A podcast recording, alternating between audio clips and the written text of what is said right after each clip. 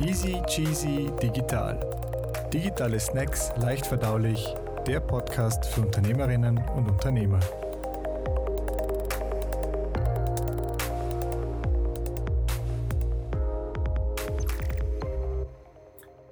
Herzlich willkommen bei Easy Cheesy Digital. Das Thema der heutigen Folge ist der Mensch im Zentrum der Digitalisierung.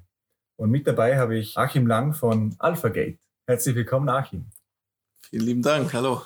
Achim, bei AlphaGate geht es viel um User Experience. Doch bevor wir ins Thema einsteigen, würde ich dich einfach darum bitten, ein paar kurze Worte über dich zu erzählen und über die Firma, bei der du arbeitest. Ein paar kurzen Worten und dann steigen wir ein, würde ich vorschlagen. Sehr gern. Ganz kurz zu mir. Ich bin Designer, immer noch in meinem Beruf tätig, was heutzutage ja schon selten ist, seitdem ich mich dazu entschlossen habe, Mitte der 90er Design zu studieren.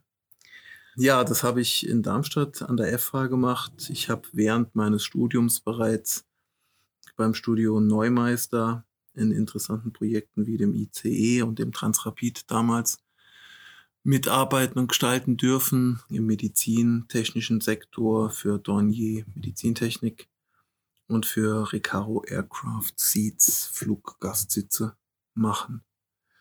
Ja, danach hat es mich wieder zurück nach Saarbrücken, wo ich eigentlich herkomme, gezogen. Mhm. Und da habe ich für ein Startup die IMC Learn Software und Lernplattformen gestaltet.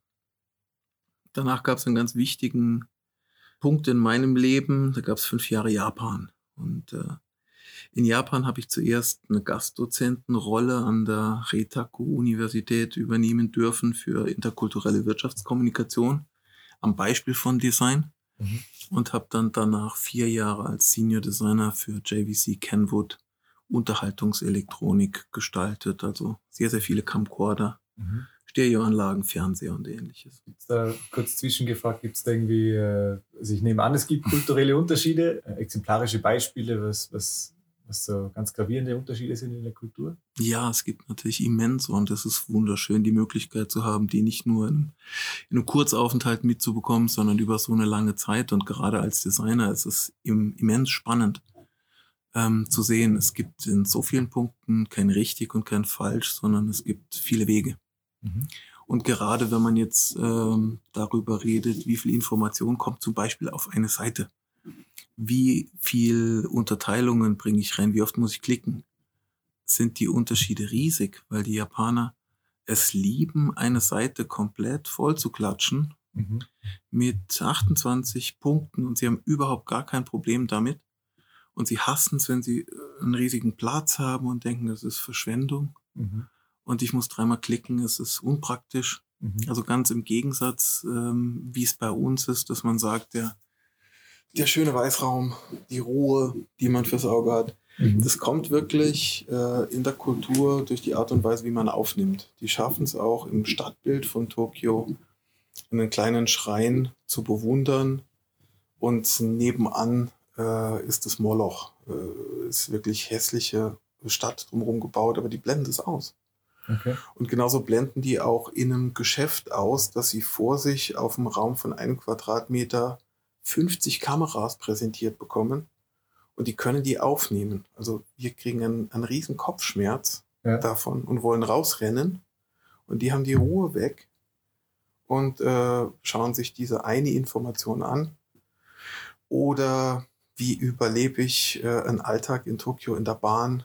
Es wird ausgeblendet. Also sie schaffen es, sich zu fokussieren mhm. und sie schaffen es, den Rest auszublenden. Und das ist mit einer der, der größten Punkte, der äh, Einfluss hat auf mich als Designer in meiner, in meiner Arbeit. Allein über das Thema könnte ich sicherlich locker eine Stunde, zwei mit dir reden. Wir vielleicht eine extra Session dann ja. Äh, im Anschluss machen. Okay, und jetzt bei AlphaGate bist du als Head of UX and Product Design, wenn ich mich richtig. So ist es. So ja. ist es, genau, ja. Gestartet Anfang letzten Jahres und happy darüber, dass wir hier bei, bei AlphaGate die Möglichkeit haben, Design und Entwicklung aus einer Hand anbieten zu können und happy darüber, dass ich mit Leuten zusammenarbeiten kann, die in dem Bereich Human Machine Interface für komplexe Systeme und Maschinen schon 20 Jahre arbeiten. Mhm.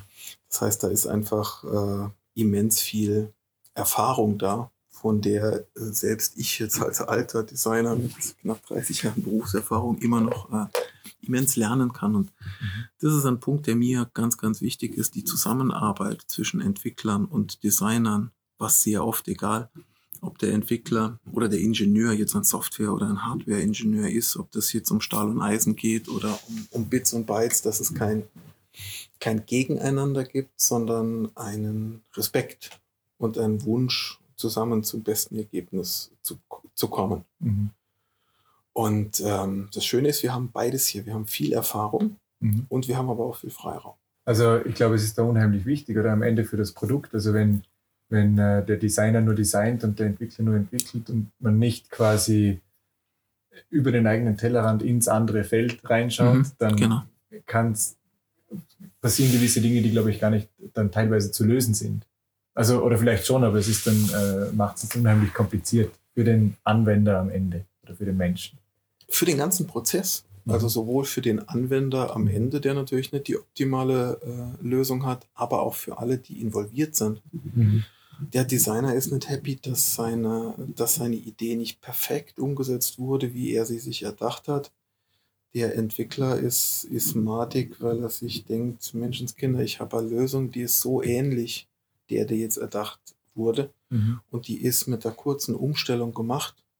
Und jetzt äh, muss ich mich des Themas komplett neu widmen, mhm. nur weil ich mich ganz genau daran halten muss und beispielsweise der Verkauf oder der Designer das bereits einem Kunden versprochen hat. Und es geht super viel über interne Kommunikation und deswegen sind mhm. auch kurze Wege hier intern mega wichtig. Und das mhm. Schöne ist eben, Designagentur und, und Softwareanbieter in einem sein zu können. Mhm. Euer Claim ist ja so human ready. Mhm. Mhm. Und das Thema dieser Folge ist ja der, der Mensch im Zentrum der Digitalisierung. Beschreibt doch einmal, wie, wie eure, wie ihr an einen, einen Digitalisier oder an irgendein Projekt herangeht. Mhm. Muss ja kein Digitalis mhm. also meistens sind es Projekte, die oder im Bereich der Digitalisierung liegen, oder ja. immer bei euch wahrscheinlich. Aber mich würde einfach interessieren, war, was ist so euer Startpunkt? Wo sagt ihr, ist es schlau zu starten, wenn jetzt jemand sich mhm. auf, auf, den Weg macht und sagt, ich möchte ein, ein Projekt umsetzen? sind zwei, sind zwei Fragen, möchte ich getrennt beantworten. Also, mhm. wie kriegen wir den Mensch ins Zentrum? Ist, es ist eigentlich hauptsächlich klassisch der Ansatz des Human-Centered Design mhm. Processes den es auch in einer äh, festgeschriebenen DIN-Norm mittlerweile gibt und der in den Grundzügen immer noch im Zentrum dessen liegt, wie wir, wie wir Dinge angehen. Mhm. Und ähm, spannend in dem Punkt ist ja auch die Wandlung von dem Human-Centered Design Process, der ursprünglich User-Centered Design Process hieß, was da auch durchscheinen lässt äh, und auch sehen lässt, dass man anfangs wirklich sich darauf konzentriert hat, was macht denn der Mensch direkt ähm, vor der Maschine, was sind seine Wünsche, Nöte, Probleme, hinzu vom, vom User zum Human, also zu allen Menschen, die in irgendeiner Form etwas mit diesem System, mit dieser Maschine zu tun haben. Mhm. Also ein Verkäufer hat da ganz anderen Blick auf die, auf die Software. Mhm da muss, da muss mehr, äh, da muss mehr Action und mehr Bling sein und mehr Animation, wie es der User vielleicht am Ende wirklich braucht. Nichtsdestotrotz sind beide absolut zu berücksichtigen und man muss eine gute Möglichkeit äh, finden, alle in diesem Prozess abzuholen und sich alle anzugucken. Und das bringt mich ein bisschen auf deine zweite Frage, wann ist der richtige Punkt anzusetzen? Auf jeden Fall eine gute Zeit vor dem eigentlichen Projektstart weil der Fakt, dass man alle inkludieren sollte, zumindest sich mal gewahr sein sollte, äh, verschiedene Leute verschiedene Ansätze und Wünsche haben, ähm, braucht Zeit. Mhm. Das heißt, es kommen oft Kunden zu uns, die in ihrem Kopf eigentlich wissen, was sie wollen und das umgesetzt haben wollen. Und das ist der Punkt, wo wir ansetzen und hinterfragen, bist du dir sicher? Weißt du wirklich, dass das die richtigen Ziele sind, dass das die richtigen Wege sind. Und wenn dem so ist, prima, dann starten wir. Mhm. Aber hinterfrag dich vielleicht mal, ob wirklich alle Stakeholder abgebildet sind, die was damit zu tun haben und ob du wirklich weißt, was der Mensch äh, vor deiner Lösung, vor deiner Maschine braucht im täglichen Leben, in dem Umfeld, in dem er wirklich die Maschine nutzt. Mhm. Und um das rauszufinden, ähm, braucht es gewisse Tools, braucht es einen Einsatz, braucht es Zeit und braucht es auch Geld, um den Kunden davon zu überzeugen, ist, wenn es ein Neukunde ist, am Anfang schon ein, ein wichtiger und großer Schritt. Wir merken, dass wenn wir diesen Schritt dann mit Kunden gehen, aus einem anfänglich oft zähneknirschenden muss das jetzt wirklich sein, eine viel tiefere Sicht in die Dinge, die man selber tut, wird. Und wo dann auch klar wird, in vielen Punkten gehen wir noch darüber hinaus, nur Software für den Kunden zu designen, sondern wir überlegen zusammen neue Prozesse mit ihm, weil wir merken, stopp, ähm, das geht weiter. Oder es hat auch in die, in die physische Welt ein, ein Stück weit Einfluss. Mhm. Man muss sich über die Arbeitsergonomie nochmal gezielt Gedanken machen. Also der richtige Zeitpunkt einzusteigen ist ganz locker auf jeden Fall ein halbes Jahr, bevor man mit dem Projekt wirklich starten möchte. Also eigentlich, wenn alleine schon die Idee in einem Keim, hey, wir könnten da jetzt etwas machen, mhm. da gibt es ein Problem. Mhm. Eigentlich war das der richtige Zeitpunkt zum, zu sagen, okay, mhm. ich, ich hinterfrage mal richtig alles. Also wenn ich jetzt mir vorstelle, ich, ich bin Unternehmer und möchte mir vielleicht noch niemanden leisten oder vielleicht auch mhm. schon, aber dennoch ähm, mache ich mich halt auf den Weg und hinterfrage zuerst, bevor ich schon eine Lösung im, in den Raum oder ein Konzept in den Raum ja, stelle. Das ist der Punkt, den, den ein Neukunde oder jemand, der sich überhaupt noch nicht mit dem Thema UX auseinandergesetzt hat, eigentlich immer hat. Ja. Wie soll ich das vorher wissen? Und diesen, diesen Glauben daran, dass das fruchtbar ist, dass das wichtig ist für mich und dass mich das wirklich weiterbringt, der kommt eigentlich immer, wie bei allem, erst im ersten Doing. Mhm. Dann kommt die Überzeugung. Mhm. Und äh, für das zweite, dritte, vierte Projekt ist es dann überhaupt kein Problem, ähm, für die Verantwortlichen im Vorfeld schon genug Zeit einzuplanen mhm. und äh, natürlich auch die Erkenntnisse des ersten Projekts zu nutzen. Absolut. Deswegen sind für uns langfristige Kundenbindungen so wichtig und für unsere Kunden eben auch. Mhm. So das erste Projekt braucht äh, gefühlt den doppelten Aufwand, mhm. bis man sich einfach, bis man sich kennengelernt hat, bis die, bis die Verbindungen untereinander stehen. Mhm. Ähm, Im zweiten Mal ist es viel, viel schneller, viel, viel easier. Mhm. Ja, klar. Also auch dieser, dieser Prozess, sich kennenzulernen, äh, ist einfach zeitliches Investment und Aufwand. Oder? Richtig, ja, ja. Jetzt hast du vorher eben gesagt, dieses UX-Design, über das, oder User Experience Design, um es auszusprechen, mhm. ähm, ist für, für manche gar nicht präsent. Mhm. Wie, wie würdest du jemandem erklären, der, der ein Problem sieht und dann schon in der, in der Lösung denkt, äh, oder vielleicht schon eine Lösung zur Hand hat, das nochmal eben von, von, einer anderen, von einem anderen Blickwinkel zu betrachten, so im Sinne von User Experience. Mhm. Wie, wie würdest du da vorgehen? Also eine gute User Experience äh, merkt man ja nicht. Mhm.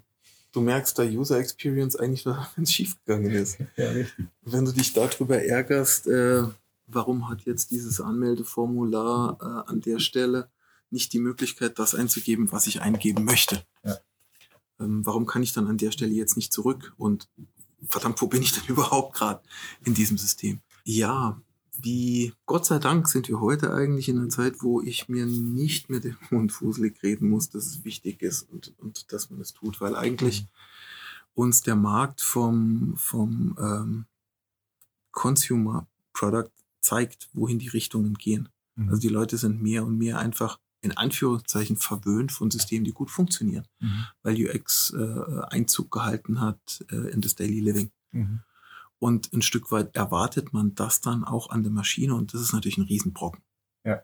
Also ich schaffe es nie, eine komplexe Verpackungsmaschine, Fräse oder was auch immer so einfach zu bedienen, äh, bedienbar zu machen wie mein Handy. Aber ich komme halt immer, immer näher dran. Und ich muss mir genau anschauen, Mhm. Welcher Task ist denn zu tun von wem?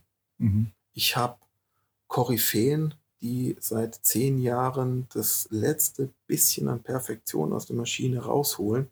Die wollen in jeden Parameter kleinteiligst wie möglich sofort rein und alles verändern dürfen. Und das sollten sie natürlich auch. Mhm. Und ich habe genauso Leute in der Nachtschicht, die eine Heidenangst haben, irgendwas zu verstellen und kaputt zu machen. Mhm. Und das sind beide Blickwinkel, sowohl die Angst dessen, der an die Maschine kommt und total den Überblick verliert, aber auch ihn nicht in einer Art und Weise zu bevormunden, dass er sich denkt, boah, wie blöd ist das denn, ich darf das und das und das nicht.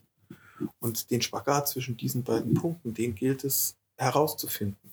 Also diese Balance mit Sicherheit quasi bieten, dem einen, der vielleicht noch nicht so weit ist, so reif ist in der mhm. Anwendung und der andere, der eben schon voll durch ist. Mhm. Wie, wie gelingt das?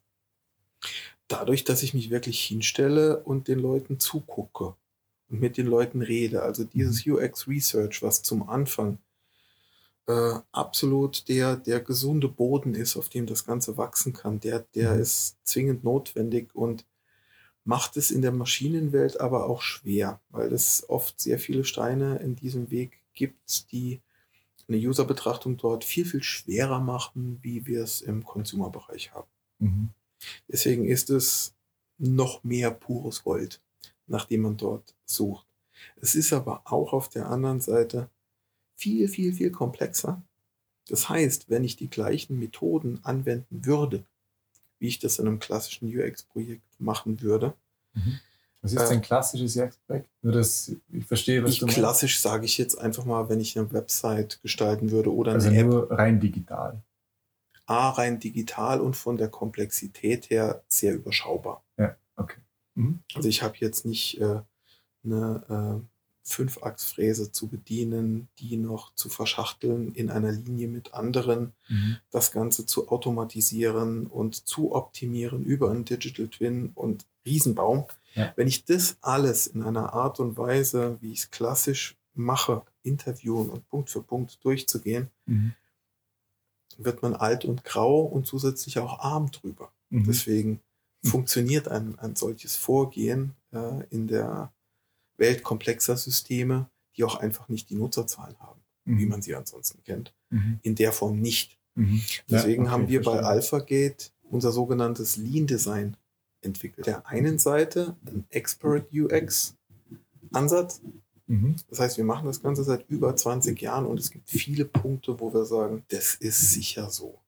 Das, das ist äh, eine beispielsweise User-Anmeldung, Registrierung, Verteilung von Zuständigkeiten, die ein klassischer Baustein ist. Den muss ich nicht mehr hinterfragen. Mhm. Und wir haben Bausteine generiert, mit denen wir kostengünstig Software generieren können. Eine Software generieren können, die sich einfach auch schon etabliert hat und getestet ist. Ja. Auf der anderen Seite gewinnen wir dadurch die Zeit, die wir brauchen, um die spezifischen Feinheiten des Kunden mit ihm selbst und seinen User ausarbeiten zu können. Und das wäre dann quasi der Real UX-Anteil, mhm. gepaart mit dem Expert UX, was dann zusammen unser Lean UX ergibt das eigentlich das Beste aus beiden Welten rausholt und für den Kunden leistbar ist und dann am Schluss den Mensch wirklich wieder ins Zentrum stellt, weil mit einer Lösung, die äh, erdacht und erträumt ist und eine Art von Geld kostet, die dann am Schluss nicht mehr umsetzbar ist, mhm. ist dem Menschen am Schluss dann auch nicht geholfen. Mhm. Und wie kann ich mir das jetzt vorstellen? Also äh, ich habe in meinem Kopf habe ich gerade ein Bild, wenn du sagst, so ihr, ihr beobachtet die Menschen, also mhm. ihr geht wirklich physisch in eine Produktionshalle und schaut, welche Arbeitsschritte muss der alles machen, wo stolpert er vielleicht drüber, wo gar nichts mit der Maschine, mit der Software zu tun hat, genau. wenn er von A nach B ja. laufen muss. Ja.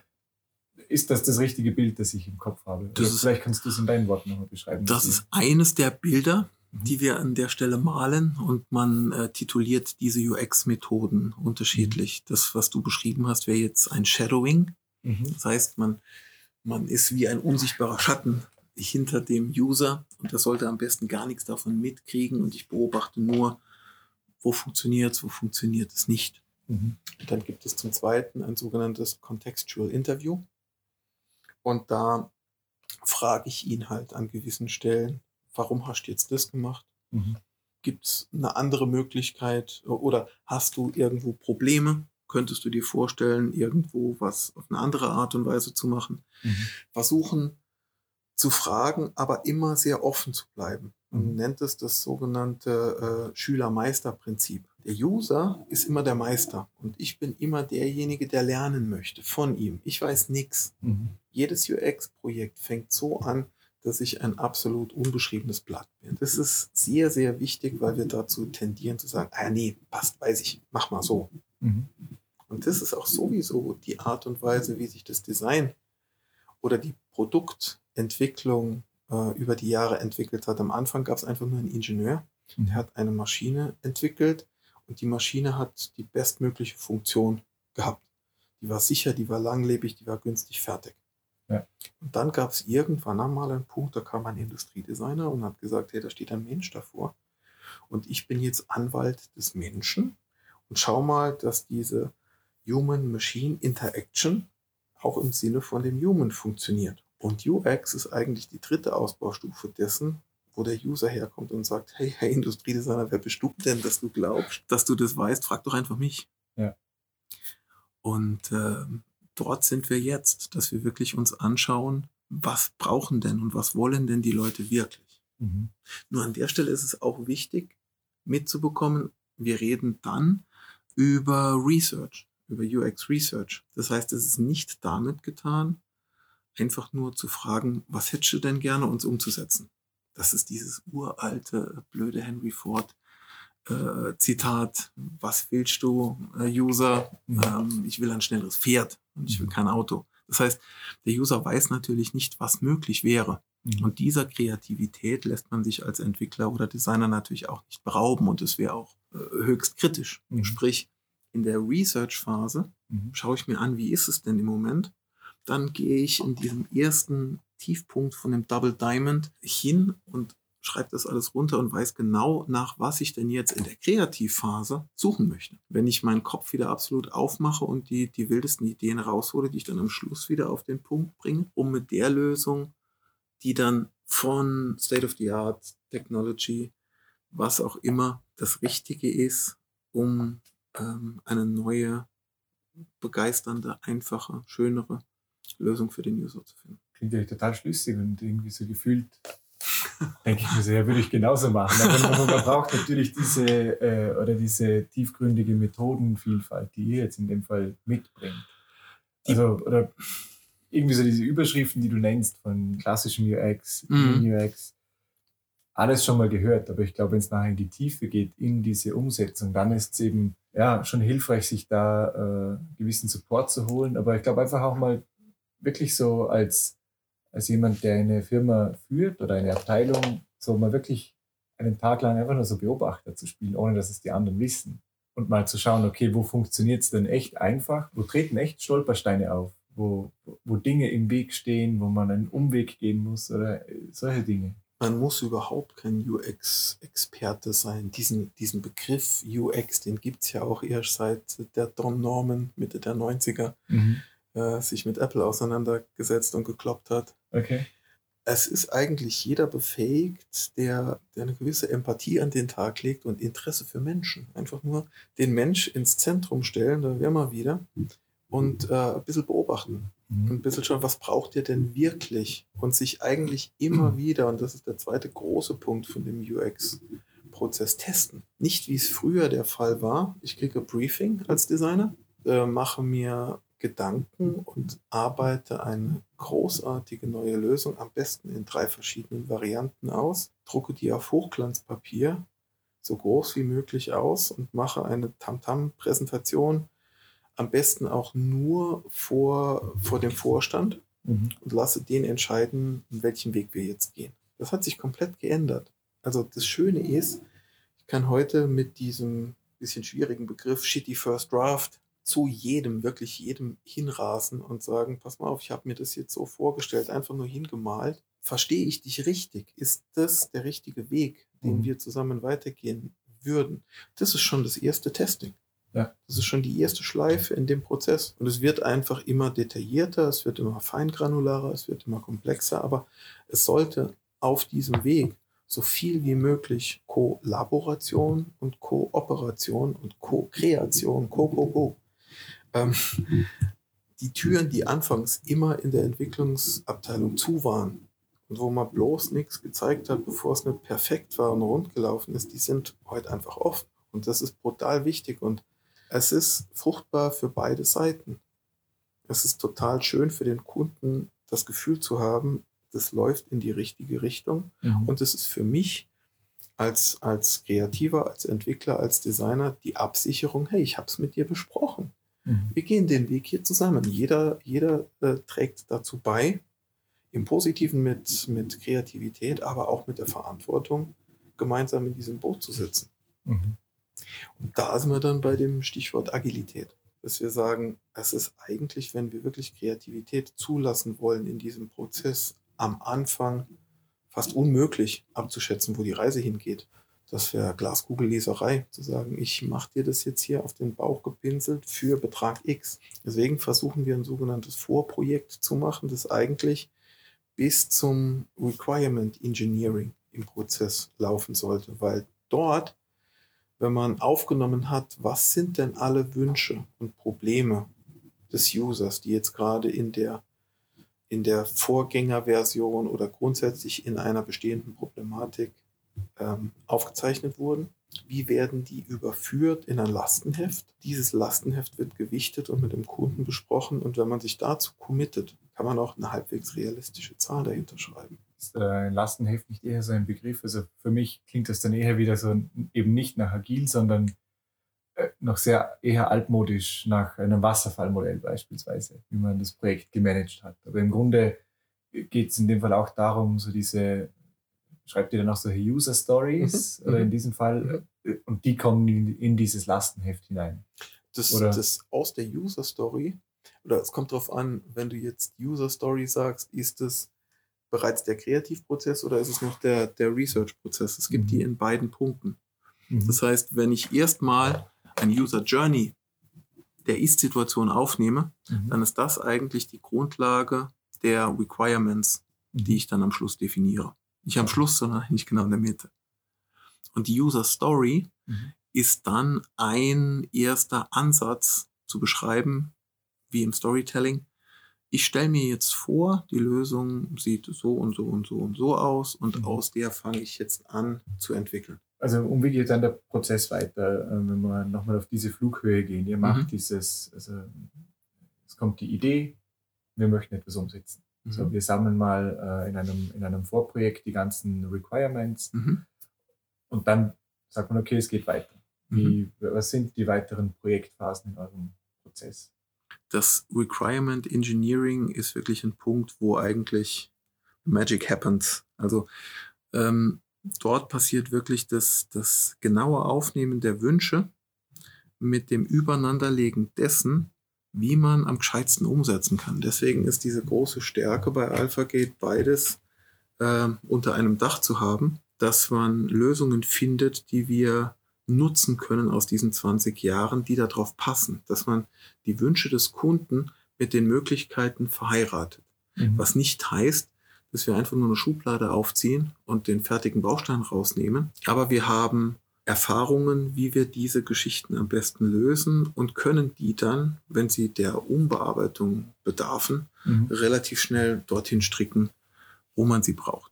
Dort werden die Requirements so aufgeschrieben, dass sie für uns sinnvoll sind und am Schluss sind sie dann natürlich auch für den Kunden sinnvoll, weil er bekommt eine vorher getestete und viel schneller realisierbare Lösung.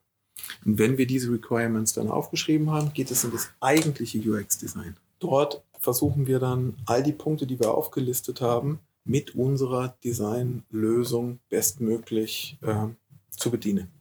Und dort kommt es dann zu, zuerst zu diesem Shitty First Draft, dass man dann erst intern im Team äh, und aber auch sehr, sehr schnell mit den Entwicklern, die äh, für die Realisation verantwortlich sind, bespricht dass man keinen Weg geht, der einem später dann auf die Füße fällt. Mhm. Ähm, und ähm, auch ein Feedback von den Entwicklern bekommt, kann man so machen, klar, aber könntest du es dir auch anders vorstellen, weil da gibt es da schnelle Lösungen, die auch funktionieren. Mhm. Und dann wägt man ab, bespricht es mit dem Kunden und geht im nächsten Sprint weiter. Und dort kommen ja eigentlich die Sprints im Design. Mhm. Von Designphase zu Testphase. Und diese Schleifen drehen sich so lange, bis alle Mitglieder dieses Prozesses, sprich Designer, Entwickler und Kunde, der Meinung sind, jawohl, so wollen wir gehen. Und da kommt relativ häufig auch der Herr Pareto zum Zug mit dem ja. 80-20-Prinzip. Äh, in dieser Schleife könnte man sich ewig drehen. Mhm. Und wichtig ist natürlich dann auch Projektleiter sowohl im Design als auch in der Entwicklung zu haben, die äh, mit dem Kunden zusammen Entscheidungen treffen, ab wann ist denn perfekt, perfekt genug. Spannend. In dem Fall, also diese Sprints, die drehen sich dann eigentlich quasi bis zum Projektende? Nein, die Weiter? drehen sich bis zum Designende. Okay. Also wenn, wenn wir sagen, wir haben jetzt ein Design, das äh, alle oder die als relevant markierten User Needs erfüllen, mhm. fertig. Mhm. Dann kommt, äh, da kommt quasi ein, ein, ein Gate ein Stück weit wieder, mhm. nach dem alten Denken. Ja. Ähm, zumindest setzt man dann den Punkt, okay, ab jetzt haben wir ein, ja, Design Freeze sagt man auch schon nicht mehr. Äh, so eingefroren ist es nicht, aber es ist der Punkt, ab dem einfach die Entwicklung startet, das umzusetzen. Okay.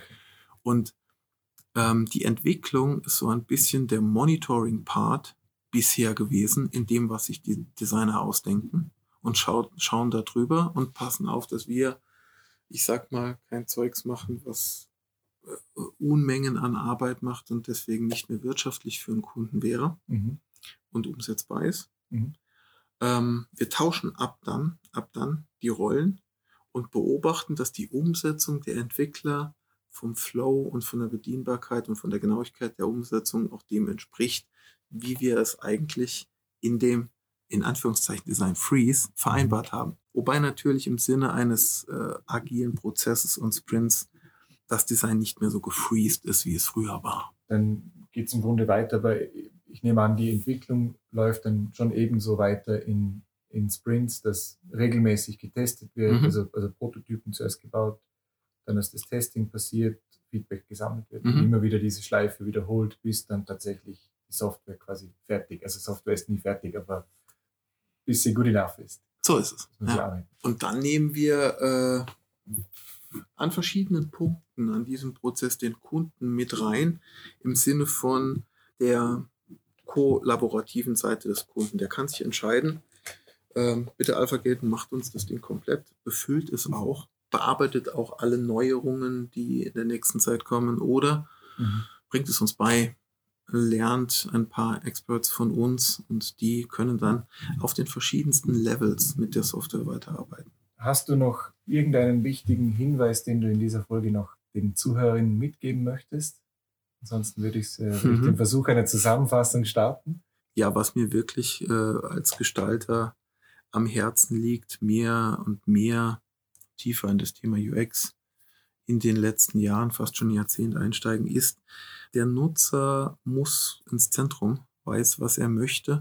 Mhm. Und äh, weder ein Ingenieur, der super tief in seiner Geschichten drin ist, noch ein Designer kann sich, ohne dass er sich eingehend mit den Menschen beschäftigt, in die Lage versetzen und, und sagen, ich weiß schon, was es, was richtig für dich ist und was gut für dich ist. Und das ist der Punkt, den ich gern kleineren Unternehmern oder Unternehmen mit auf den Weg geben möchte, die sich damit auseinandersetzen, äh, schaut auf die Leute und schaut nicht nur auf den, der vor der Maschine ist, sondern schaut auf alle, schaut auf alle Stakeholder und schaut vor allem auch auf die Leute, mit denen ihr arbeitet. Nur Leute, die in einem Umfeld arbeiten, in dem es gut geht, werden, werden gute Sachen machen. Das gilt für den eigenen Betrieb mhm. wie für den des Kunden. Mhm.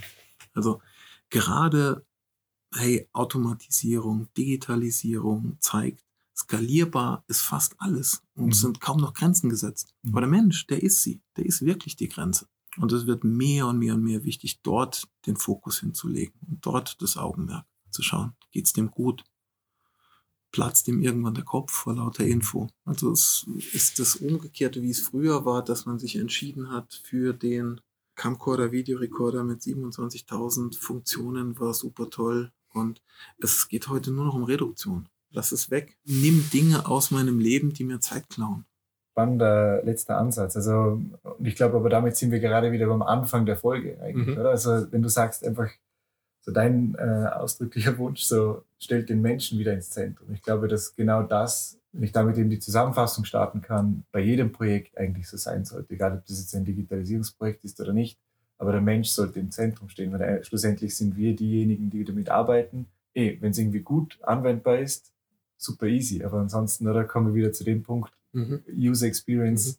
bemerkt man erst dann, dass es sie gibt, wenn sie ja. nicht gut funktioniert. Ja. Und insofern habe ich so über die letzten Folgen jetzt insgesamt immer wieder mal mitgenommen, es geht immer um die Menschen, oder? Also auch wenn man diesen, diesen Prozess anschaut, es geht um Menschen, Kommunikation, dass sie zusammensitzen und sich austauschen und einfach auch das nicht in einem stillen Kämmerchen zu machen, sondern immer wieder in, in regelmäßigen Abständen die den neuesten Projektstand zu teilen, auch wenn es mal nicht weitergegangen ist, ist auch eine Erkenntnis. Also gleichzeitig braucht es da aber auch wieder sehr menschlich das Vertrauen. In, keine keine Angst vor Fehlern. Absolut. Nimmt, nimmt äh, Fehler mit beiden Armen auf und äh, ja.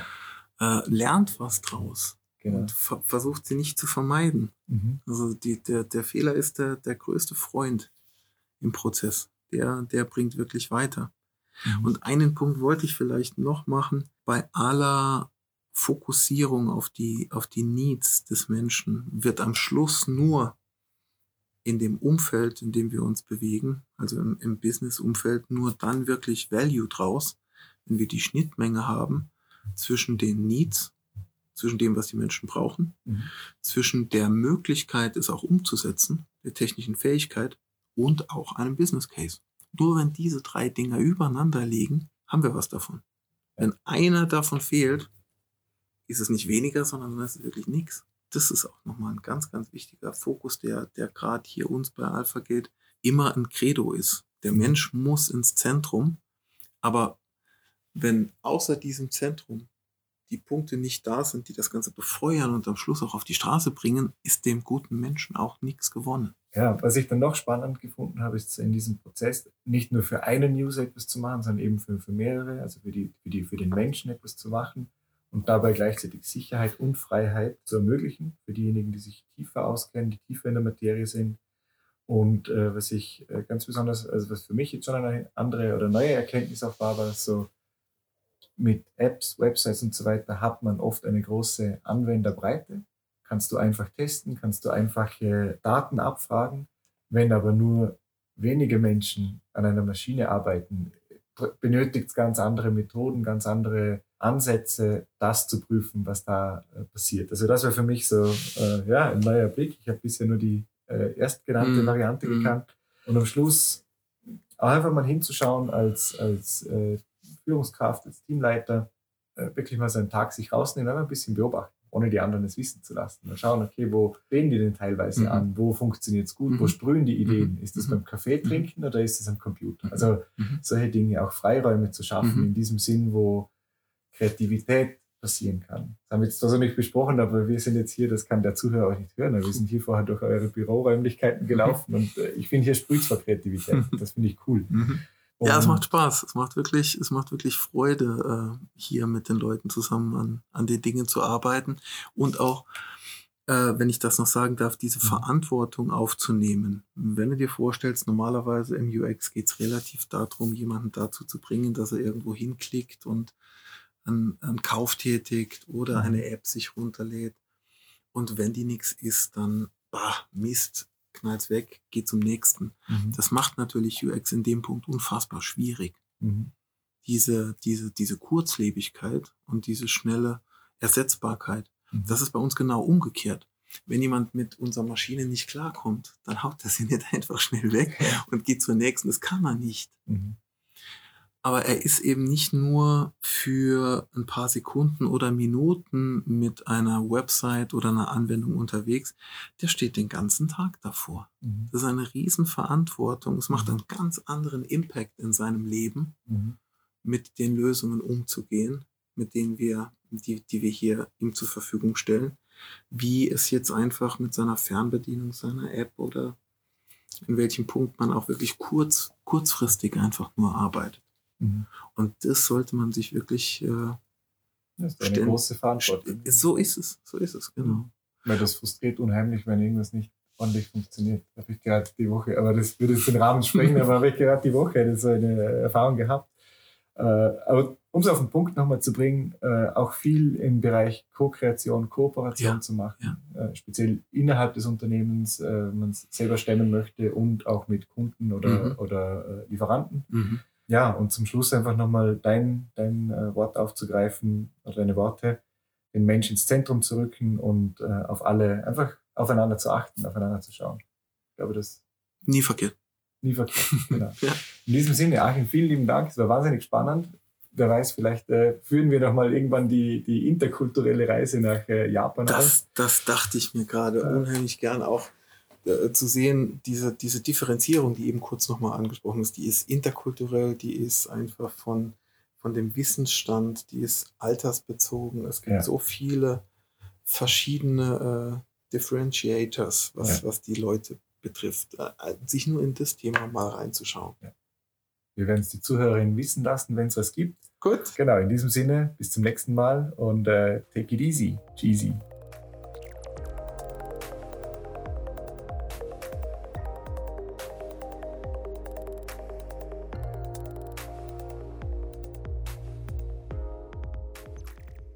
Gefördert im Rahmen des FFG-Programms Digital Innovation Hubs in Österreich vom Bundesministerium für Digitalisierung und Wirtschaftsstandort.